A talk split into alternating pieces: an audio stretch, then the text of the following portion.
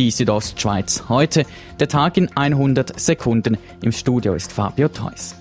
Im Prättigau bei Sevis ist ein Mann ums Leben gekommen. Der 84-Jährige war mit seinem Auto auf einem Mainsess unterwegs, geriet dabei vom Weg ab und fuhr über ein steil abfallendes Wiesenland hinunter. Daraufhin kollidierte das Auto mit einem Baumstamm, überschlug sich mehrfach und der Mann wurde aus dem Auto geschleudert.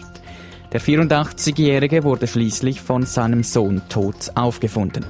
Die St. Galler Kantonspolizei ist an diesem Wochenende 40 Mal wegen Ruhestörungen ausgerückt.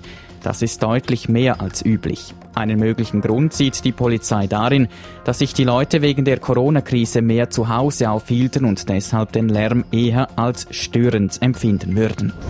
Die neuesten Corona-Fallzahlen in der Schweiz und Liechtenstein. Innerhalb 24 Stunden haben sich 85 Personen mit dem Virus angesteckt. Damit sinkt die Zahl wieder unter die 100er Marke, wie das Bundesamt für Gesundheit mitteilt.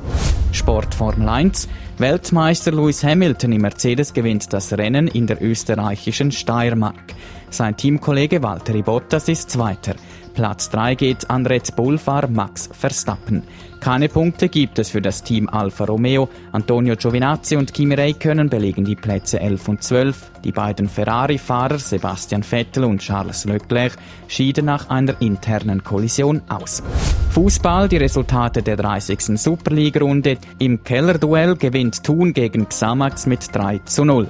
Der Tabellenzweite St. Gallen spielt gegen Servet unentschieden 1 zu 1. Und in der dritten Partie von heute spielen Lugano und Luzern unentschieden 3 zu 3. Die Südostschweiz heute, der Tag in 100 Sekunden, auch als Podcast erhältlich.